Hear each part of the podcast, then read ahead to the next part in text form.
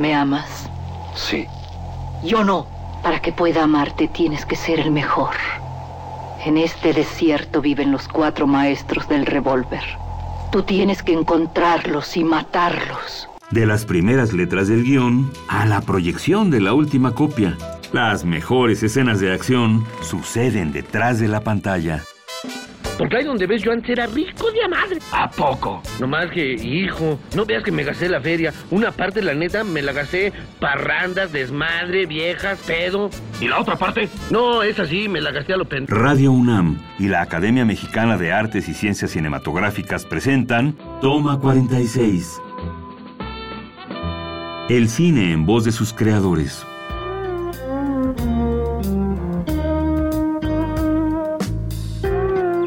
Hola, soy Adriana Castillo. En esta ocasión vamos a platicar con el documentalista Jaime Curi.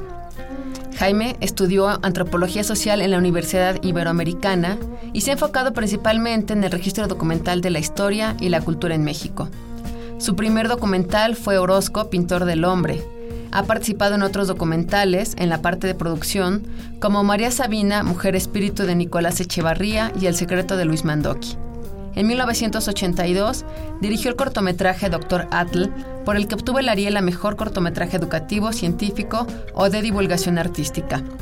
Su última producción, El Penacho de Moctezuma, Plumaria del México Antiguo, le valió el Ariel en 2015 a Mejor Cortometraje Documental. Jaime, bienvenido a Toma 46. Gracias, muy amables por invitarme. Bueno, pues cuéntanos sobre todo el proceso una vez que hiciste toda la investigación y que ya tenías todos los elementos para hablar sobre el penacho de Moctezuma. ¿Cómo es el proceso ya como documentalista de selección de materiales, edición? Pues mira, el, el, tema central, que es el llamado penacho de Moctezuma, hoy que se le menciona oficialmente como penacho del México antiguo, eh, la revisión de esa pieza te lleva a distintos momentos de la historia prehispánica.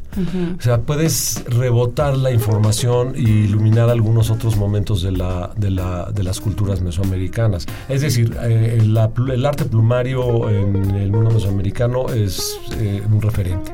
Entonces, lo que hicimos, bueno, fue primero trabajar en México con la reproducción del penacho que se encuentra en el Museo de Antropología. Es una excelente pieza, está hecha en 1940 casualmente por un señor que se apellidaba Moctezuma.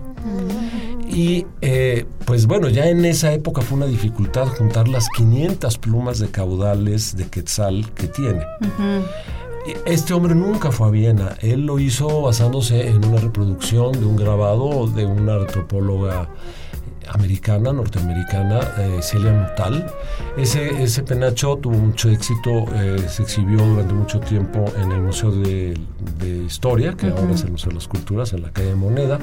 Entonces, ante la no certeza de que pudiésemos contar con el penacho original, nos centramos en esa pieza Filmamos eh, las otras piezas plumarias de México, el chimali de las pieles de ocelote del castillo de Chapultepec, el tapacalis del Museo de Antropología, algunas piezas referentes de, eh, personajes ataviados con plumas, los dinteles de Yaxilán, en fin, nos fuimos por esa parte. Y eh, comenzamos a trabajar también con los técnicos y especialistas que habían estado en Viena en el, en el famoso estudio que se hizo en el, este convenio binacional entre Austria y México para el estudio, estabilización y conservación del penacho. Entonces fuimos haciendo levantamiento de testimonios y pues los propios testimonios me iban dictando por dónde caminar.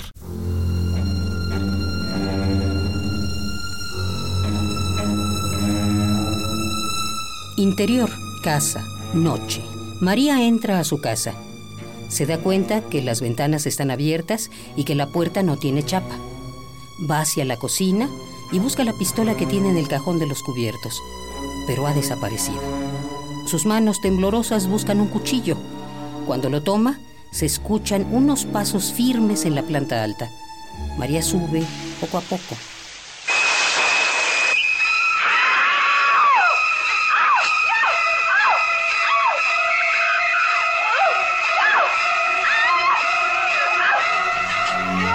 En palabras de Hitchcock, suspenso es el medio más poderoso para mantener la atención del espectador.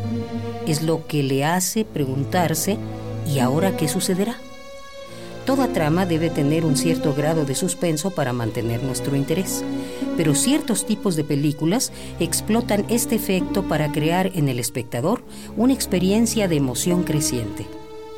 El cine de suspenso abarca las cintas cuya esencia es el misterio y la expectación. El término también se puede utilizar en películas de crímenes, espías o terror. Entonces fuimos armándolo con un poco la idea y un poco la sensación de frustración de que no íbamos a poder acceder al penacho original.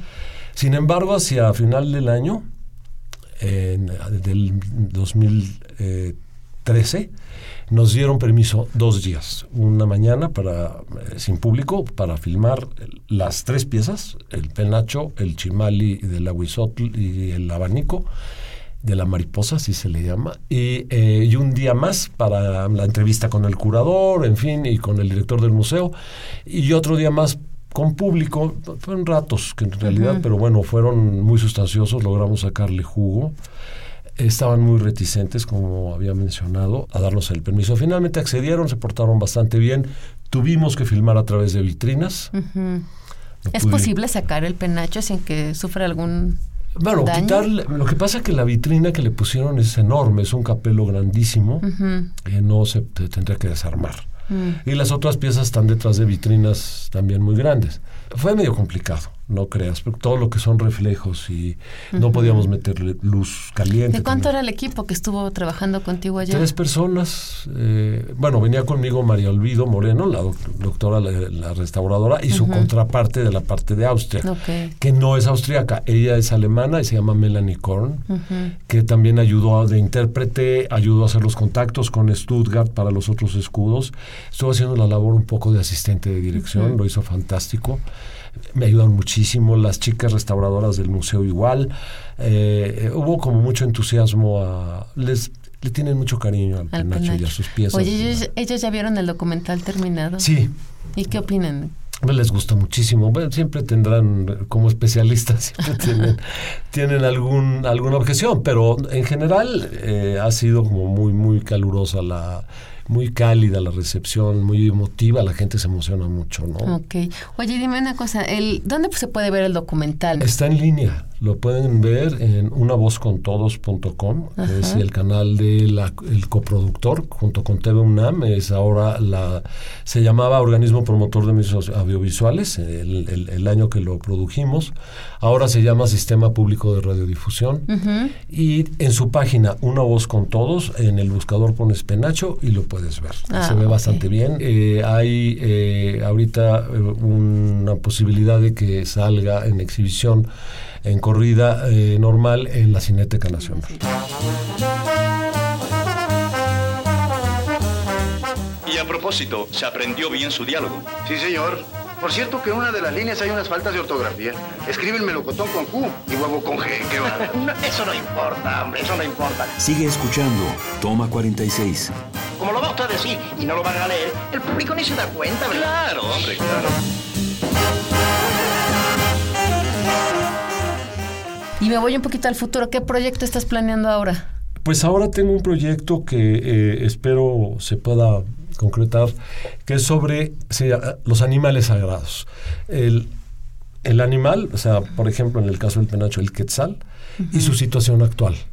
O sea, la iconografía mesoamericana prehispánica del animal y su condición actual de supervivencia. Estamos hablando de animales de de una importancia tal como el jaguar, el águila, el, propio quetzal, eh, los perros, los cocodrilos, lagartos, iguanas, toda esta iconografía mesoamericana, porque en el mundo mesoamericano pues, los animales tienen... Tienen un lugar vital. Fundamental.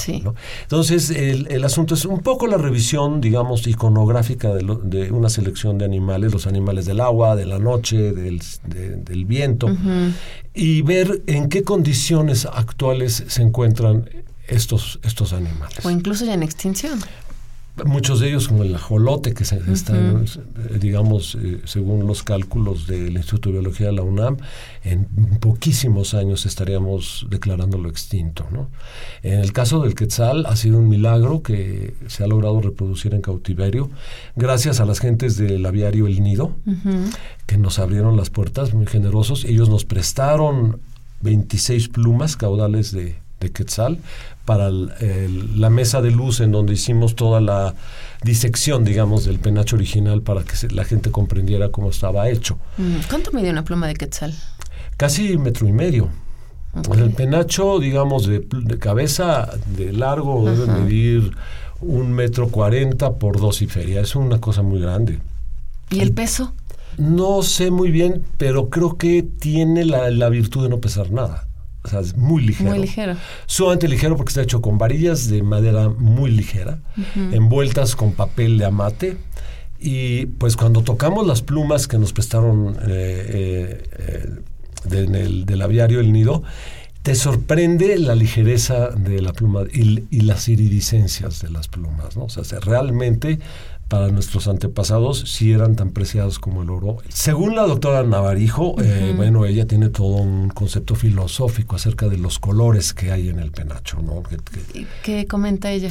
Que, por ejemplo, está el verde que tiene que ver con la naturaleza, el azul tiene que ver con el fuego, el rojo, etcétera. O sea, hay, mm. eh, por eso el, penacho que conocemos del Museo de Antropología está trabajado en mosaico y digamos es como plano en su, en su concepción. O sea, como si fuera un estandarte, que fue como se restauró el penacho original hace muchos años. En realidad tiene mucha textura, eh, pero lo que me dice la doctora María Olvido Moreno que es, que es bastante ligero. O sea, que se podía usar por horas sin que causara ningún problema. Se podía mover en rangos considerables, de ángulos muy, muy amplios. Y bueno, finalmente era un, un objeto de, ritual. Se sabe que un, una manteca presentaba una, una pieza de plumario ante el Tlatoani y la tenía que sacudir. Si caía algún objeto, moría. Entonces puedes imaginar la calidad de la ejecución del objeto, ¿no? Los rayos de un sol, apenas visible en medio de las nubes, atraviesan las ventanas del Palazzo del Cinema.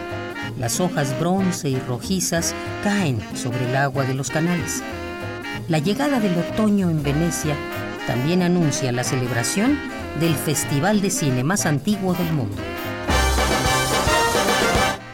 Un festival de cine es la presentación organizada y extendida de filmes en uno o más cines de una región. Las cintas de un festival pueden ser recientes o dependiendo de su temática, pueden incluirse estrenos nacionales o internacionales. Algunos se enfocan en un cineasta específico o en algún género. Los más conocidos son el Festival de Cannes en Francia, el de Berlín o el de Toronto, pero el más antiguo es el Festival de Venecia. En México, algunos de los más importantes son el Festival Internacional de Cine de Guadalajara, Guanajuato, y Morelia, así como Ambulante, gira de documentales, y el Festival Internacional de Cine de la UNAM. El propósito común de los festivales es difundir el cine por medio de charlas, talleres y la exhibición de películas que generalmente no se encuentran en la cartelera comercial. Oye, nos contabas que eran cuatro o cinco aves las que conforman el penacho. ¿Todas eran de, del México antiguo, de distintas norte, sur? ¿O todas eran de una misma región? No, son de distintas regiones. Mm. Eh, eh, de, de, distintas regiones, aunque hay aves que las encuentras en, en, varios lados. O sea, tenemos de la parte, digamos, del manglar, que puedes encontrar tanto en la zona del sureste como al norte del país, en, el manglar de Baja California, etcétera, está la platea jaja, que es la que proporciona las plumas rojas.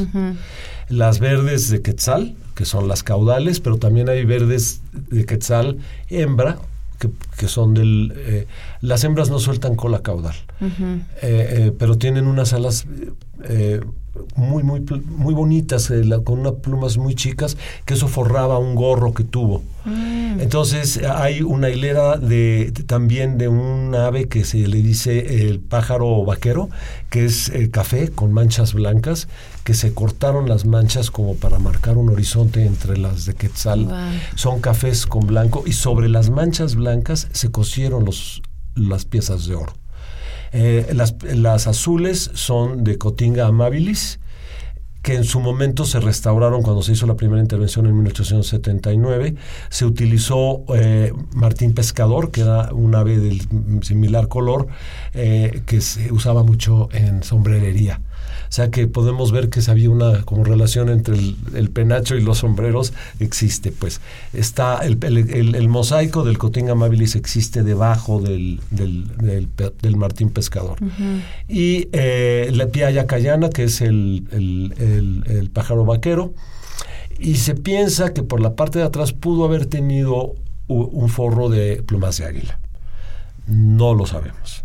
Todavía hay algunas preguntas por despejar. Ok, pues nos quedamos con muchas preguntas. Jaime, un gusto que hayas estado con nosotros. Pues véanlo, en Toma 46. ¿Nos quieres repetir dónde se puede ver? En una, unavozcontodos.com es la página del canal 30.1 de... Eh, eh, del Sistema Público de Radiodifusión. Pues ojalá y muchos puedan consultarlo.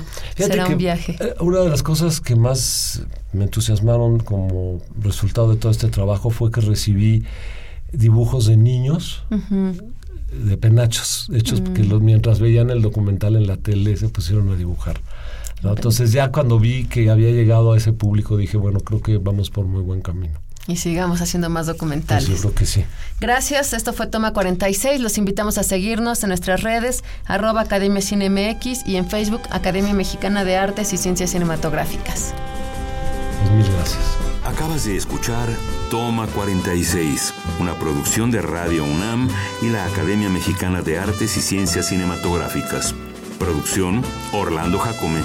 Guión Damaris Vera. Operación Francisco Mejía.